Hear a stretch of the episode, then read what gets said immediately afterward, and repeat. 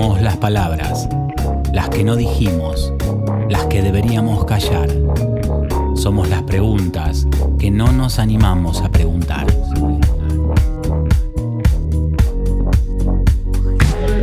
Somos cicatrices y la cura.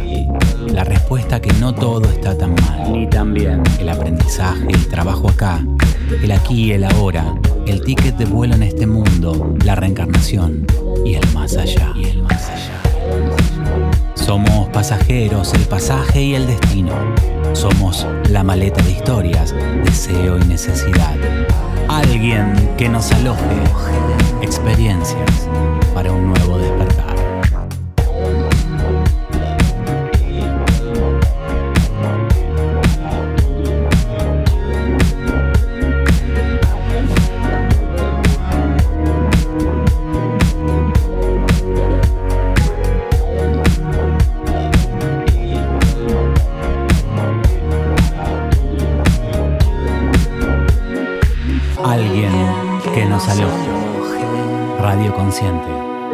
Canal, frecuencial.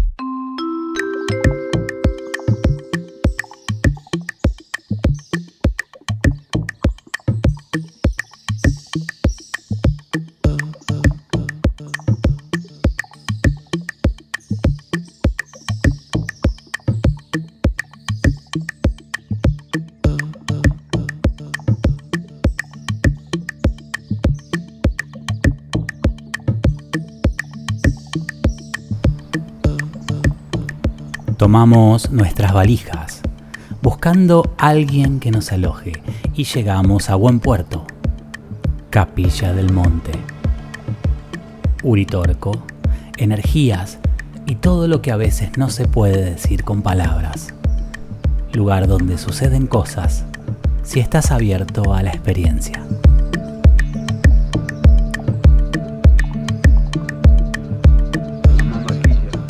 En este viaje fuimos en busca de un ser, terapeuta en la liberación de la voz y también dueña de una rica historia de vida que busca contagiar en su chispa divina. Ella es Mariana Goñi.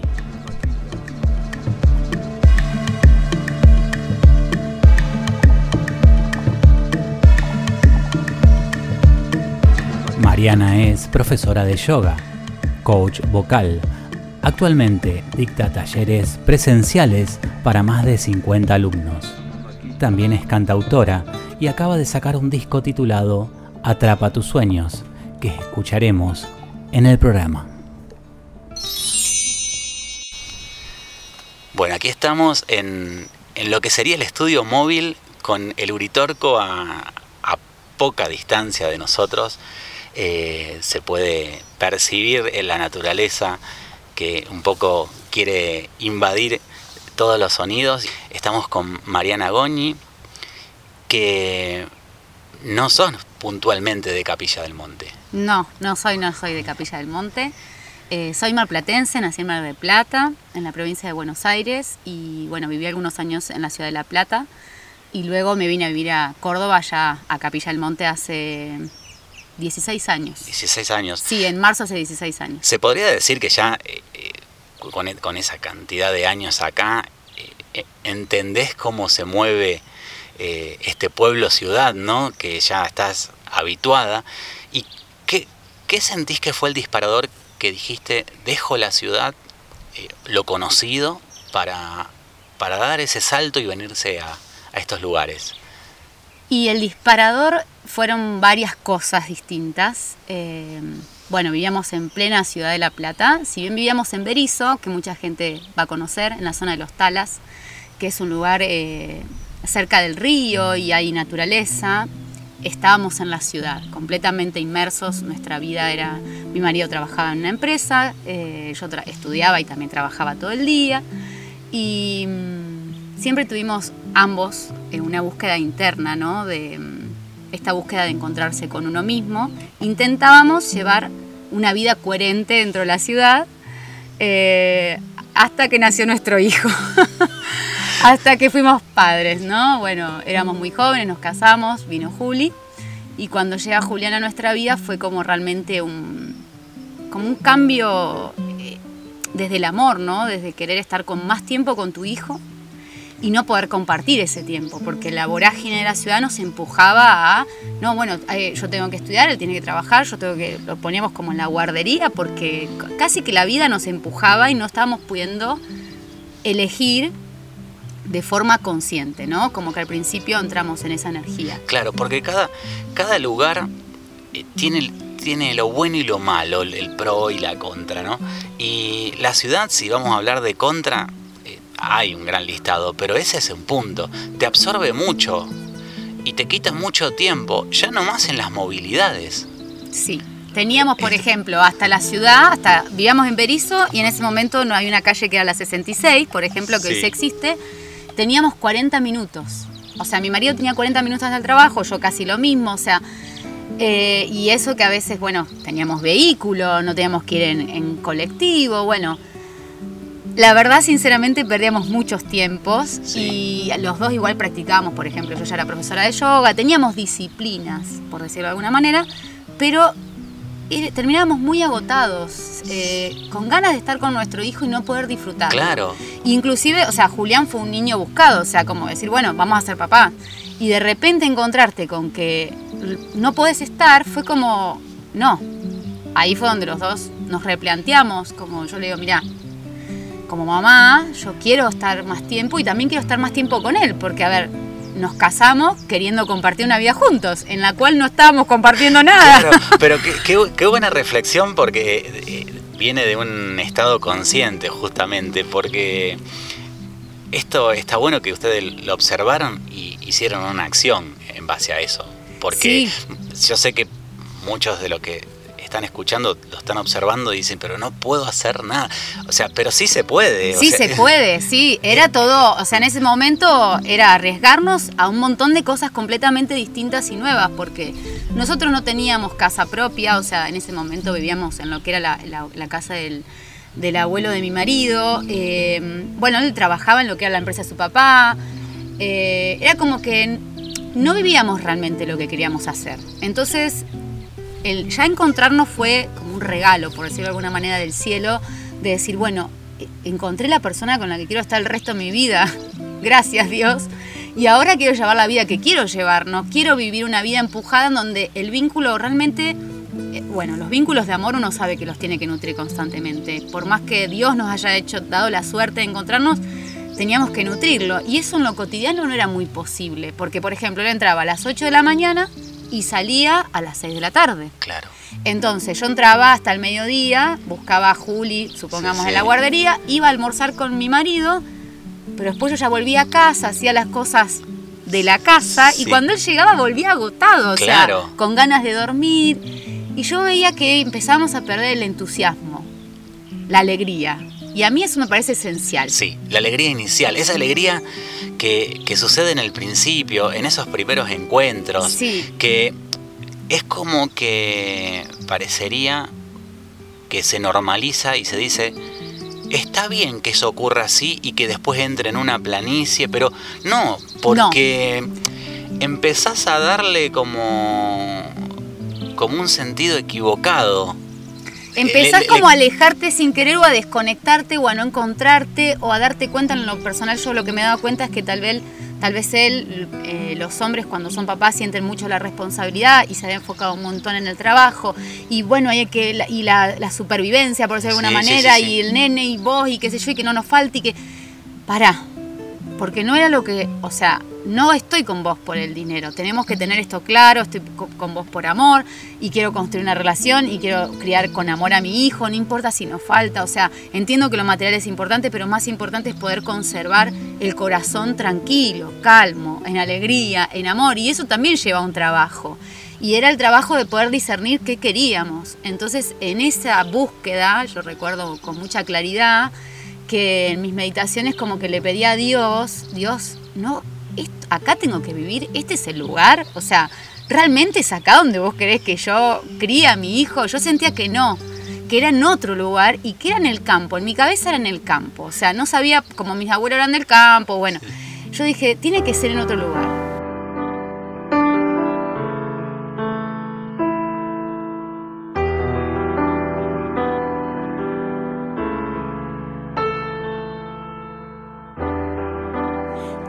Tres monedas al aire y le preguntas a Lichi cómo será el fin. Uh, sabes que no puedo salvarte, pero vienes hasta aquí a mí.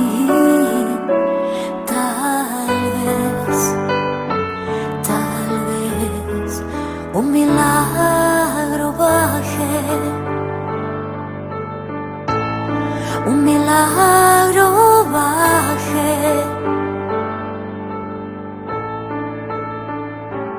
Hasta aquí.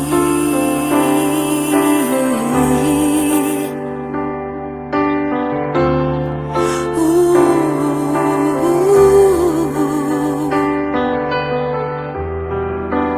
Tienes miedo de encerrarte y de no poder salir. Salir.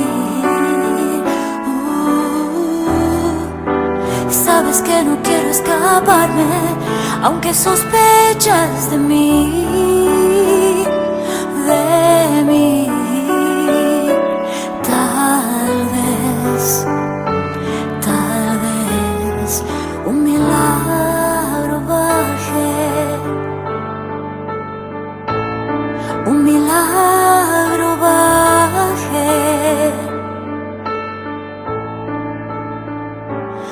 Hasta aquí.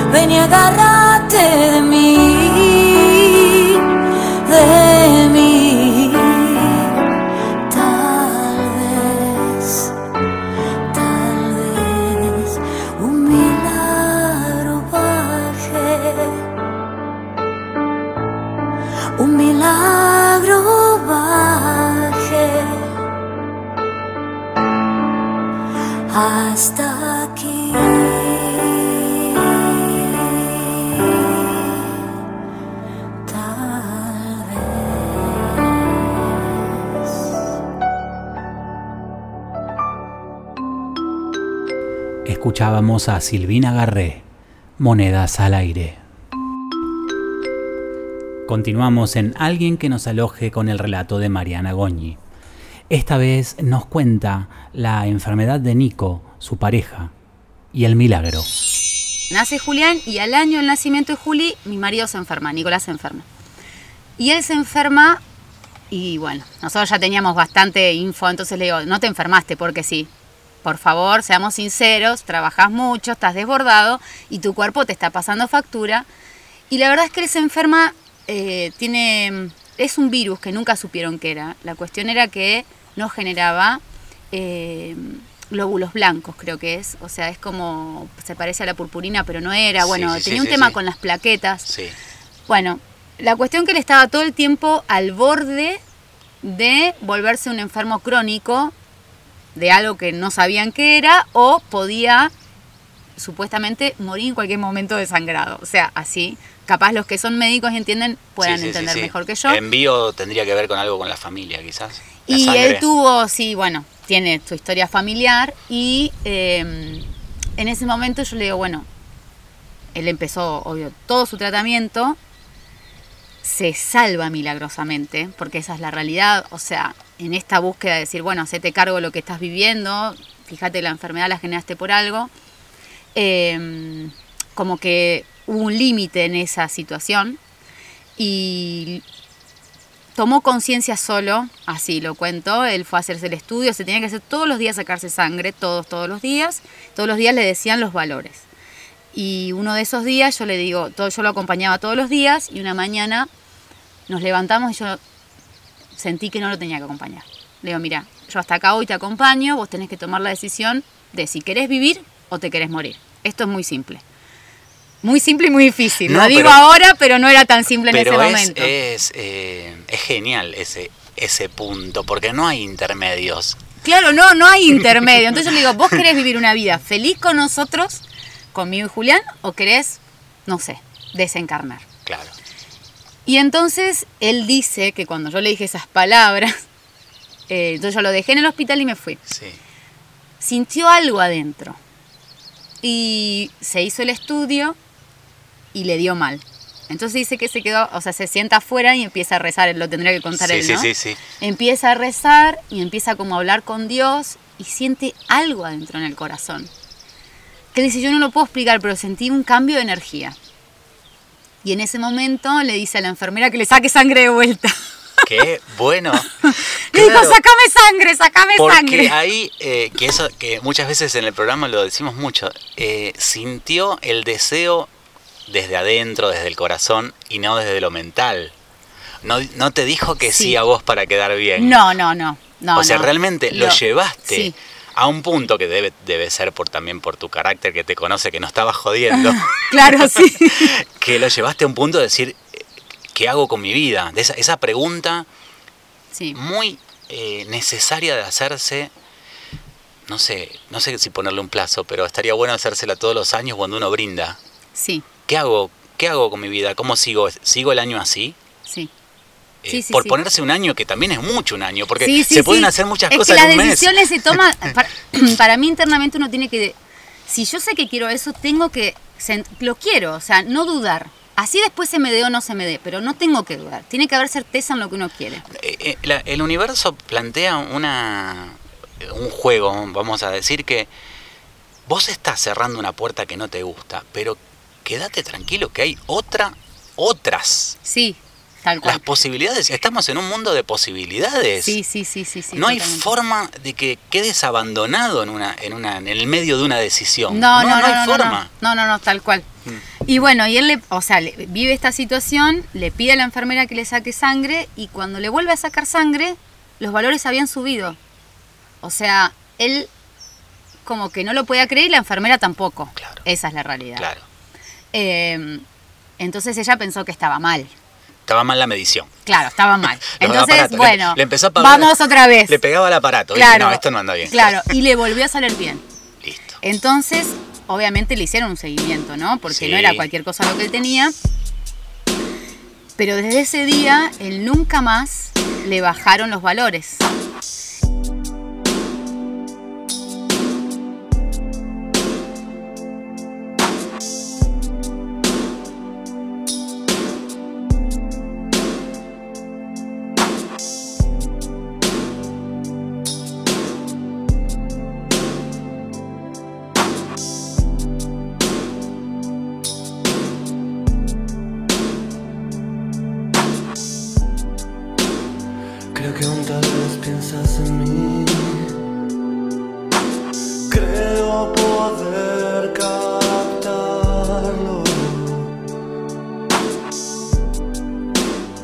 Creo que al fin nada tiene fin. Creo desesperado. Creo que morir es una sensación. Creo que vivir podría serlo, pero es algo mucho más real. Creo que salí a ver un poco el sol. Te vi bailando Beatles en alguna vieja casa del lugar.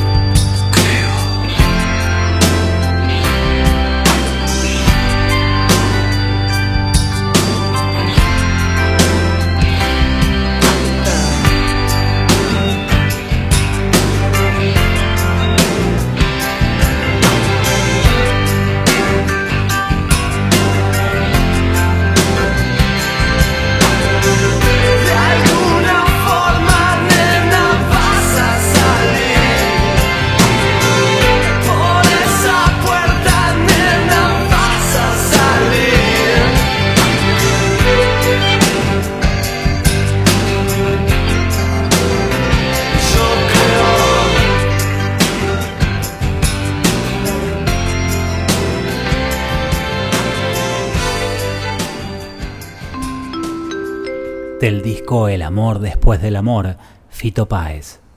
Creo. Pueden encontrarnos en las redes sociales, tanto en Facebook como en Instagram, como alguien que nos aloje. Sus mensajes serán bien alojados. Seguimos con Mariana Goñi en Alguien que nos aloje. Y si tenemos que titular lo que viene, podríamos decir el lugar donde tenés que estar, dictado desde los sueños, desde el más allá.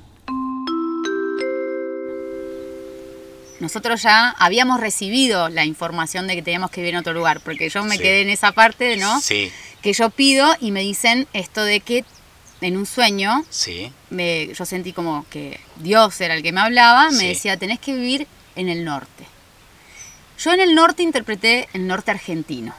No interpreté Córdoba ni Claro. Capilla del Monte, porque no conocía este lugar y no tenía ni idea de este lugar, no lo no sabía. Vamos a decirle a las asistencias que, que nos manden bien la- los datos. Claro, por favor, mándenme bien. Porque si no hacemos kilómetros de más, ¿viste? Claro. no, bueno, pero fue muy loco porque yo ese verano, bueno, Sí. que fue un verano, porque Sí. obviamente en Buenos Aires, vacaciones Sí. en enero, eh, dijimos, nos vamos para la fiesta, porque las vacaciones de Nico arrancaban en fiestas, eh, dijimos, nos vamos a Salta, Jujuy. Porque justo la sincronicidad de la vida, un amigo de Nico había viajado a Bolivia, a Salta, Jujuy, y nos había comentado que eran unos lugares espectaculares. Dijimos, nos vamos para allá. Bueno, justamente en el año nuevo eh, nos quedamos durmiendo en Córdoba capital, porque teníamos que parar, porque Juli era bebé. Entonces dijimos, vamos a descansar y seguimos mañana. Nos quedamos a dormir ahí, y a la otra mañana eh, nos levantamos y el conserje sería del hotel, eh, le preguntamos por dónde agarrar y nos dice que agarráramos la ruta 38 y que sería lindo que en realidad tomemos por ahí, porque íbamos a ver un montón de pueblos muy lindos, con río, con montaña, y capaz nos daban ganas de quedarnos y conocer un poco la provincia. Y nosotros dijimos, bueno, vamos. Claro. ¿Qué vamos? Vamos, estamos de paseo, Sí. era domingo, me acuerdo. Bueno, llegamos a Capilla del Monte al mediodía, que además siempre digo lo mismo, entramos por la entrada del cementerio, o sea, no entramos por la entrada de capilla Sí, sí, sí. tradicional, o sea, entramos por un lugar que era, o sea, yo digo, este pueblo es lindo, o sea, no, Claro. o sea, no lo veía de ninguna No, no, no. perspectiva, lo veía lindo. Y, pero nos habían dicho que por el río, bueno, así que nos vinimos directo acá. Paramos en el centro y Nico me dice, ¿por qué no nos quedamos un día? Como para... Vamos conociendo, ¿no? Claro. Bueno, vamos, nos quedamos. Y nos quedamos esa noche en capilla y a la otra mañana, esto fue el domingo, el lunes, yo me levanto, estaba mirando al cerro porque esa mañana estaba nublado y nunca había visto montaña, yo soy de Mar del Sí. Plata. eh, me llamó la atención cómo bajaban las montañas del cerro. Y en eso que estoy mirando, tengo la sensación como que me salgo de mi cuerpo, estando parada. Sí. Y pensé que me estaba muriendo. Esa es la realidad. Sí. Dije, acá me muero. Y lo que pasa es que ante, lo, ex- ante lo extraño o nunca visto, pensamos lo peor. Sí, y, o sea, y en automático yo pienso, tengo este pensamiento y alguien me contesta. Y siento como que la energía que me contesta venía del lado del Cerro Uritorco, era de un color verde y eran como si yo les dijeran tres seres muy grandes, grandes como el cerro.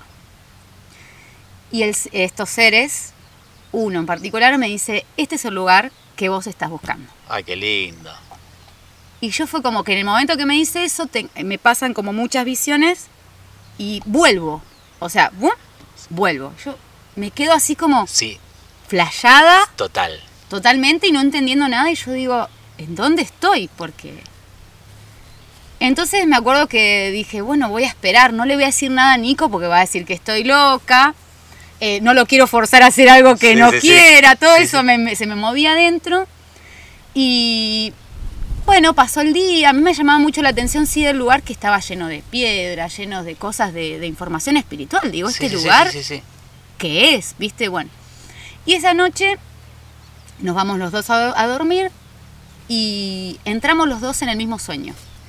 Entramos como los dos en un mismo sueño. No voy a contar el sueño porque es muy largo, pero termina el sueño y él se despierta. Los dos nos despertamos, nos sentamos en la cama y él me mira y me dice, este es el lugar. Bien. Y yo dije, sí, es este el lugar. Claro, claro, qué bueno que, claro, los dos tuvieron la convicción y fíjate, hay una cosa acá.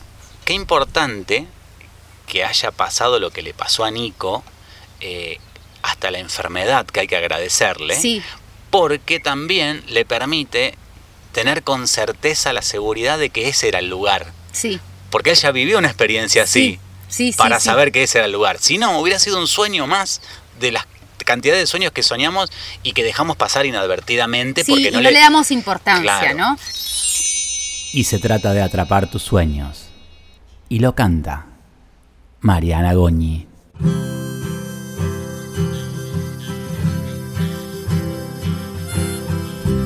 Atrapa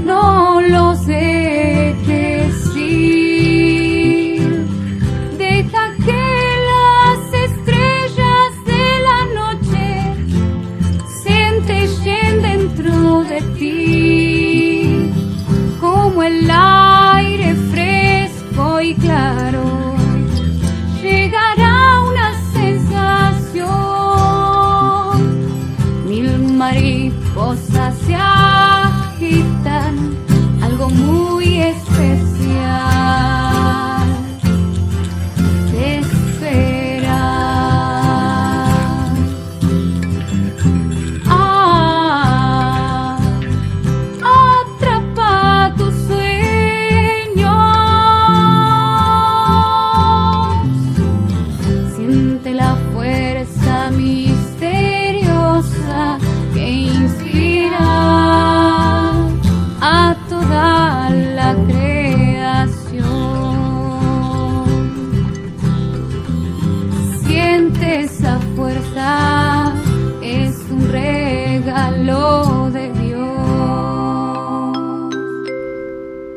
De los relatos que atrapan, que interesan, siempre está en escena el amor. ¿Cómo es y cómo se da el encuentro de parejas? Aquí el relato. Nosotros nos conocimos en la calle y mm, nos conocimos en 7 y 46, en la ciudad de La Plata. Yo estaba vendiendo diarios y mi marido estaba un domingo a las 2 menos cuarto de la tarde en la parada del colectivo. Eh, cruza a comprarme el diario, lo veo y a mí me llama mucho la atención él en sí, que nunca nadie me había llamado la atención en ningún lugar.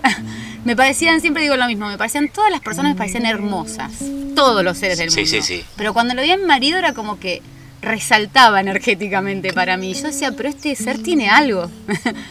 y mm, me acuerdo que miré eh, el colectivo en el que se subió, que yo digo, Sí. estoy loca. Hacía 15 días que vivía en esa ciudad. Nada, era. Nada. Era, Era, sincrónico, nos Sí, teníamos que conocer. Era forastero ahí. Sí, sí, yo era nadie, yo no conocía nada, bueno.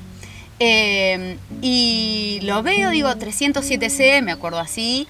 Dije, bueno, qué loca que estoy, porque no lo voy a volver a ver más. Digo, ¿qué me lo voy a cruzar? Me voy a subir al cole y me lo voy a encontrar. Esas Claro, cosas, ¿no? claro. Uno puede pensar. Yo tenía 18 años, obviamente, cuando uno es adolescente, tiene como otras cosas, ¿no? Aparte, otra cosa hago para, para pintar el lugar. Sí. Desde un puesto de diario se ve mucha gente ir y venir.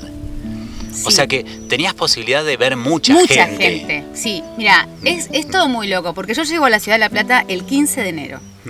Busqué trabajo toda mi vida, trabajé desde los 15, siempre tuve trabajo. No conseguía ningún trabajo, ninguno. Todos me rechazaban. Yo, ¿cómo puede ser? Yo tengo un montón de experiencia, me están rechazando, Sí. bueno. Y me había hecho amiga una chica peruana que trabajaba en un puesto de diario. Me dice, Mari, en el, en el diario te van a tomar. Te van a tomar, te van a tomar. Yo digo, bueno, cuando ya vi que no conseguía nada, me voy al diario, dije, ya está. Entré a trabajar el viernes 2 de febrero y a mi marido lo conozco el 4 de febrero, el domingo. El día que justamente no hay nadie en La Plata, no hay nadie en el centro No, platense. Claro, claro. Lo que vos decís es verdad, o sea, viernes, o sea, viernes estaba lleno, el sábado ya es más tranquilo y el domingo no hay nadie. Y fue como muy, muy loco porque no había nadie en la calle. Él estaba sentado y yo estaba sentada en el puesto diario, o sea, como que estábamos nosotros nada más, eh, desde lo visual, ¿no? Sí, sí, sí. Eh, bueno, nos conocemos ese día y él al otro día vuelve a comprarme el diario. O sea, nos volvemos, a- o sea, él vuelve varios días. Pero ese conocerse fue de mirada nomás. Fue de mirada, sí. Las veces que el primer día fue de mirada, el segundo día Nico viene, me compra el diario y me dice, me llamo Nicolás, nací el 23 de octubre, el mismo día que Charlie García.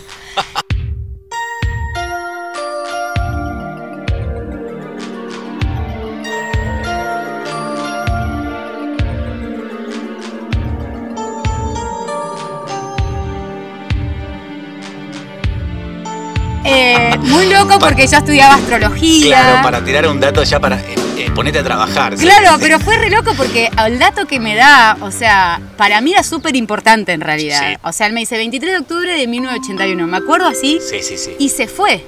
No es que él se quedó conmigo, él iba a la facu, así que se fue. Y mm, al otro día vuelve y me dice, bueno, cuando yo paso por acá tenés que tener el mate, así charlamos un rato. Yo no conocía a nadie en esa ciudad.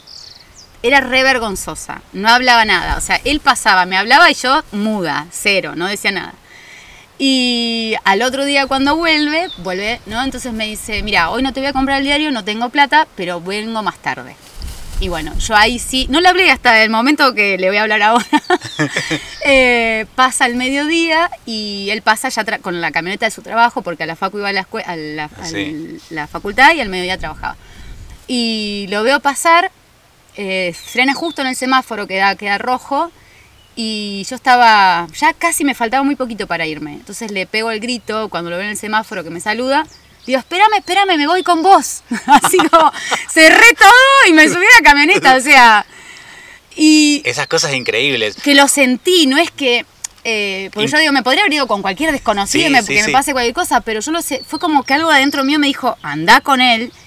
Y yo, cuando me senté en la camioneta, fue como, eh, hola, ¿cómo estás? Claro. Eh, mi nombre es Mariana, no lo, o sea, Sí, sí, no lo sí. conocía y era como que nos conocíamos de toda la vida Claro, realmente. Esa, esa cosa que se da con muchas relaciones. Sí, Se da con. Cuando uno se queda y dice, ay, lo conozco de algún lado, pero no sé. No, quizás eh, quizás hay una cosa de encuentro de almas, ¿no? Sí, yo ese, ese- eso ese es el otro lado. Eh, no había posibilidad de que no del rojo al semáforo, por Claro, ejemplo. sí, sí, sí, sí, sí, sí. Desde ese punto. Sí, sí, sí. Eh, entonces se tenían que encontrar. Y bueno, y ahí nos encontramos, pero bueno, cada uno tenía sus vidas, ¿no? Él, él estaba en una relación en ese momento, yo no estaba en ninguna, pero es como que estaba en otra película y percibí, intuí que no era el momento, que no era nuestro momento, era como nos estamos encontrando, yo sentía en mi corazón, este es el hombre con el que me voy a casar, era como así lo sí, que sí, sí, sí, sentía. sí, sí. Pero digo, pero él está en otra relación, Dios, me estás diciendo que este es el hombre, es rarísimo, o sea, claro. y entonces, eh, cuando siento esto, no es que no nos seguimos viendo mucho, él pasaba por el puesto, eh, como que nos dejamos de ver, no seguíamos conectando. Yo tenía, siempre tuve una intuición, o por lo menos con él muy desarrollada, y sentía dónde estaba y lo veía, él venía a buscarme, charlábamos muy de cosas muy profundas, pero en nuestra madurez, por el momento Nico tenía 19, yo tenía 18, nuestras realidades eran muy diferentes, yo trabajaba, estudiaba, él estaba más o menos en lo mismo, pero con otra madurez, vamos a decir, ¿no? Yo digo, no, no es para que estemos juntos, realmente no es el momento, nos vamos a pelear, nuestras historias personales, yo la mía, sentía que iba a influir mucho en la relación, digo, voy a estropear una relación que va a ser para toda la vida por cosas que yo no tengo sanadas, esa era mi Sí, sensación. sí, sí, sí. Y como ya venía con una búsqueda interna desde mi infancia, por decirlo, y estar en La Plata me ayudó mucho a conectar, al estar fuera de mi familia, al vivir sola, siempre digo lo mismo, es muy bueno vivir solo, Sí, sí, muy necesario, necesario. para conocerse, para... para conocerse, para ver el ritmo, para ver esas cosas que otros nos dicen cuando vivimos con otros, capaz nos damos cuenta que no, no somos así, o tal vez nos damos cuenta que sí tenían razón que somos así. Entonces nos vamos descubriendo nuestro temperamento, nuestras tendencias, ¿no? nuestros gustos, y a mí eso me ayudó mucho, el vivir sola. Y en esa búsqueda que tenía, eh, una de las noches que Nico pasa por mi casa, eh, yo lo acompaño al colectivo y me quedo sentada en 7 y 50, bien pleno centro de La Plata, el que conoce La Plata me va a entender. Eh, estaba sentada en, él se estaba por tomar el 208 y yo estaba parada con él en el semáforo, ¿no? Él se, Sí. viene el cole, se va y yo me quedo sentada. Pero me quedo como en un estado de amor. Y no hablo de amor solo hacia una persona, sino en un estado de amor Sí. hacia la vida misma y de agradecimiento. Y estaba mirando así mis zapatillas, mis ojotas en ese momento. y mm, levanto la mirada y cuando levanto la mirada descubro, empiezo a ver que los autos, de los autos salían rayos de luz, de la rueda del auto, era de noche, Sí, sí, una sí. noche estrellada. eh, y yo empecé a ver que salía luz y seguía levantando la mirada, el auto salía luz, miro enfrente, estaba el dardo, el dardo Rocha, lo veo el dardo Rocha lleno de luz, la Plaza San Martín, todo lleno de luz, y me levanto, me paro porque me da como una impresión y un asombro, y veía que de mi energía, de mi corazón, salía como rayos de luz y esos rayos de luz se conectaban como con algo que estaba por encima mío, pero yo no lo alcanzaba a Sí. ver. Y veía muchos seres, que algunos no los veía y a otros sí, creo que es por la frecuencia, ¿no? Eh, por los planos en los que se encuentran, hoy que entiendo más, en ese momento Sí. no entendía nada. Sí. Y miro hacia la plaza San Martín y lo que me llamaba la atención es que la plaza estaba más iluminada que el resto. Y entonces me crucé porque digo, está llena de luz, los árboles están llenos de luz.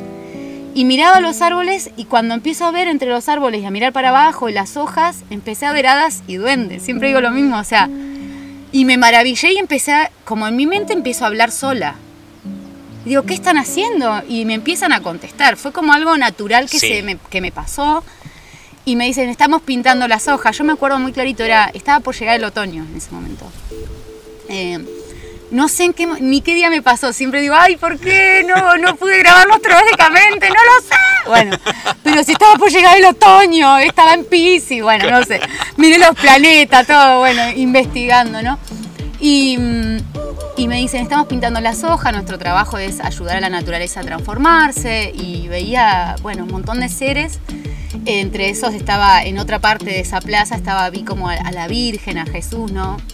Y vi seres, ángeles, bueno, muchos seres. y después entré como en un estado de, de estar como conmigo misma, absorbida por la tierra, por la estar como unida Sí, unida al Completamente todo. sí. al a todo- todo. A todos ellos. al sol, Ah. a la luna, sentía todas las cosas y era como si yo les dijera no dormía.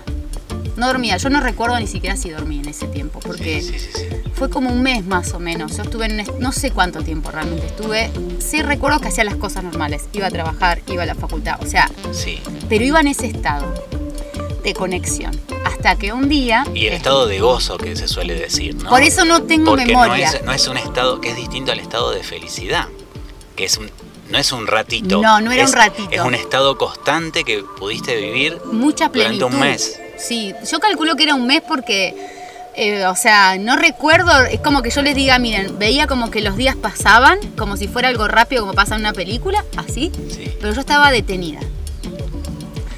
Y cuando vuelvo, que estaba trabajando, el día que vuelvo, estaba sentada en el puesto de diarios con un perro que era mi amigo, que llamaba Eloy, como el diario, porque yo Sí. trabajaba en ese diario. Eh, perdón si digo el, nombre del diario. No, está, está El perfecto. diario era el diario Eloy y estaba Eloy ese perro conmigo, estábamos los dos sentaditos así. Y de repente siento como si toda esa energía que yo sentía expandida hace y se vuelve para adentro mío, a mi corazón, por decirlo Sí. de una manera, y quedo como dura. Como todo Sí, sí, metálico, duro, como si estuviera en una caja por decirlo de alguna manera, en un frasco. Y mi cuerpo era el frasco y todo lo demás era duro y me pegaba. O sea, los edificios, las cosas sí, me, sí, sí, sí. me generaban una dureza que yo digo, ¿qué hago acá? ¿Por qué vivo en este lugar? ¿Por qué trabajo de esto? ¿Por qué voy a estudiar medicina? Todo así junto, empecé a preguntarme y de repente, cuando yo tiraba esas preguntas, me contestaba. Algo de adentro mío me contestaba. Me decía, bueno, tenés que dejar la carrera, tenés que volver a tu casa, tenés que sanar tu relación con tu mamá y tu papá. La persona que conociste, por Nicolás, es la persona con la que te vas a... Era como que todo me, estaba, me, lo, me lo decían Sí. y yo decía, pero tengo que cambiar toda mi vida. O sea, todo lo que me están diciendo está todo mal. O sea, el guion está bárbaro, pero hay que hacer de todo. Adela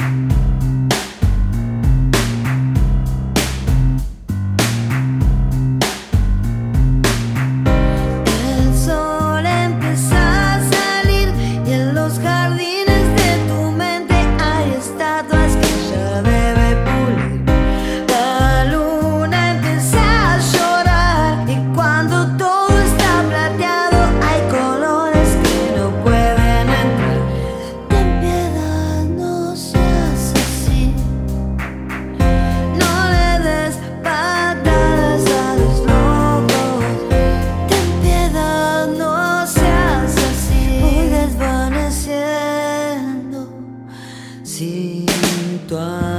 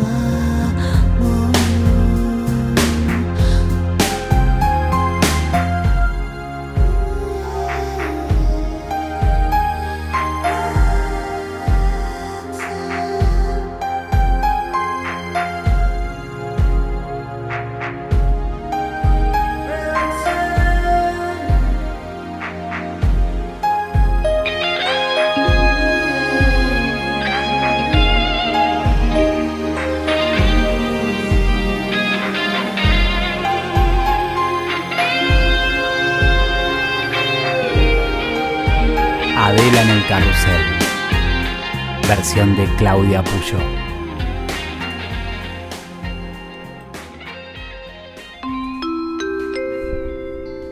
Y para describir este último bloque de alguien que nos aloje, un tema que a muchos eh, seguramente le va a resonar. Sanar. Sanar la relación con nuestros padres. Yo había tenido una relación muy, por su separación, conflictiva con ambos. Y, algo, ellos me decían, si vos no sanás tu relación con tus papás, no vas a poder construir bien una relación con Nicolás, con tu pareja. No vas a poder formar una familia. Y yo realmente sentía en mi corazón que quería tener una familia, sinceramente, ¿no? Y mm, entonces como que hice todo lo que me dijeron. Estudié el profesorado de yoga, todo, todo lo que me dijeron yo hice como caso, así. Eh, y siempre estudié música, ¿no? Que es a lo que hoy me dedico. Toda mi infancia me dediqué a estudiar el piano, después estudié guitarra, siempre me gustó cantar. Mi abuela era bailarina, era cantante. Entonces ella me lo, me lo incorporó mucho. Además de que ella era nativa de la provincia de Córdoba y estaba muy conectada con la, con la tierra y la espiritualidad en realidad. Sí, ella era vidente, sanadora, o sea, ella Sí, tenía sí, como sí, ya todo el combo armado, pero él era natural. Claro. No estaba separado eso para ella, era, Claro. ella- era toda una. Claro, ella eh, quizás lo. eh, quizás como, como de nacimiento ya lo. No lo tuvo que descubrir, decís vos. Claro, exacto. Como que ya estaba. Ya estaba. es- ella era así. Ella era así. Claro. Y, mm, y bueno, ahí en ese momento, cuando me guían, yo dije, bueno, me acuerdo, muy clarito, era invierno en la ciudad de La Plata, mis amigos, yo vivía con mis amigos, se van todos a ver a sus familias y yo había decidido quedarme para trabajar, además de que tenía que rendir el examen de medicina. Que había pasado la primera instancia, pero yo ya había sentido que no era ese mi camino, que yo ya no era ese mi camino, había sentido mucho tiempo que no, pero seguía, ¿no? Como viera la mente. O sea, volví, me dieron todas las indicaciones, pero la mina quería igual, terca, me daba con la cabeza contra la pared. No, quiero ser doctora, quiero ser doctora, 20 horas estudiando como una loca, matemática, física, química. Claro. Y la cabeza estallada y digo, ¿pero qué estoy haciendo? Si ya me dijeron. Claro, O sea, ¿qué? Estoy perdiendo el tiempo. claro. Y bueno, también mi ilusión de amor, de decir, no, Nico va a venir a buscarme, romántico. No, Sí. no pasaba en ningún momento todo eso. O sea, Dios me dijo todo eso, pero esto está otra reality.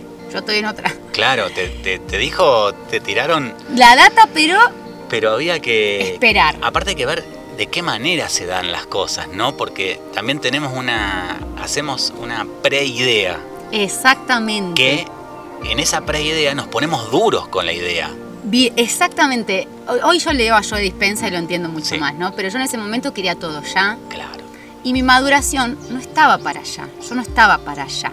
Todo eso que Dios me decía no era para allá. ¿Por qué? Porque yo tenía, mi corazón estaba roto realmente. No estaba sana.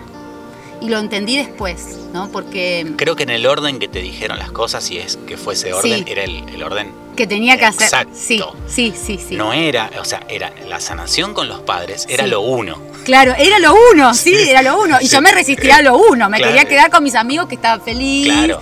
viviendo como el, el idilio, ¿no? De, de ser joven, adulto y solo.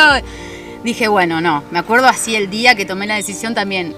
Uno de mis mejores amigos no estaba Freddy, que era como un hermano para mí, que empiezo a decir, no, no, me quedo, me quedo, porque cuando uno siente afecto también y amor, uno quiere estar en los lugares donde se siente amado. y Claro. querido. Entonces no te querés ir. Pero yo dije, Dios me dijo algo y yo lo tengo que hacer, porque si no, se trunca mi, mi destino, por decirlo de alguna manera. a- aparte que hay una, eh, para que vos acciones, hay una gran construcción de la fe.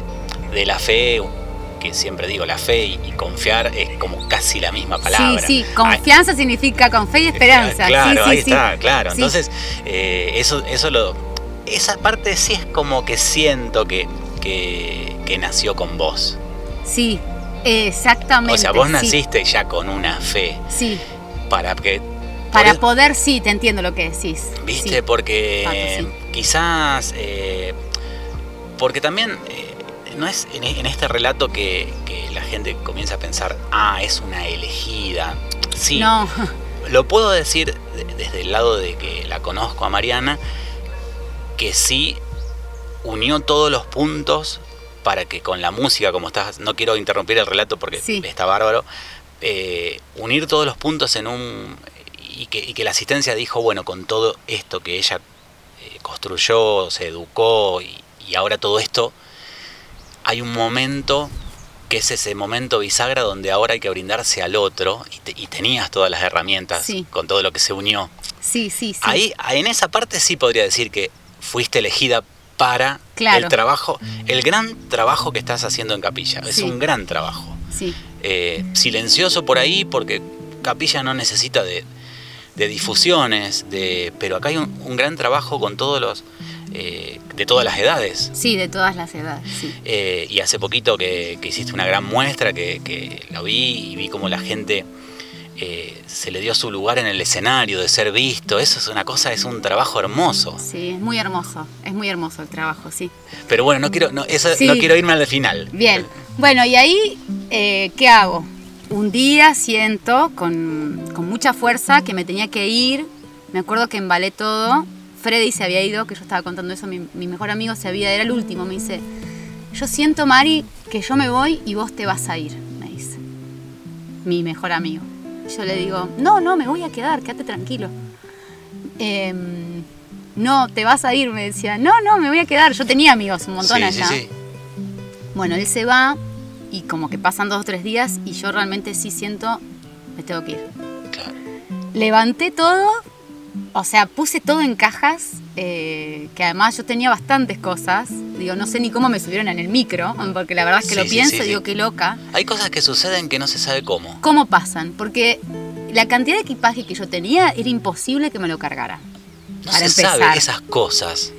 Me subí a un taxi, metí todo, me acuerdo, caja, piano, porque yo ya tenía mis instrumentos ahí, mis valijas, todo.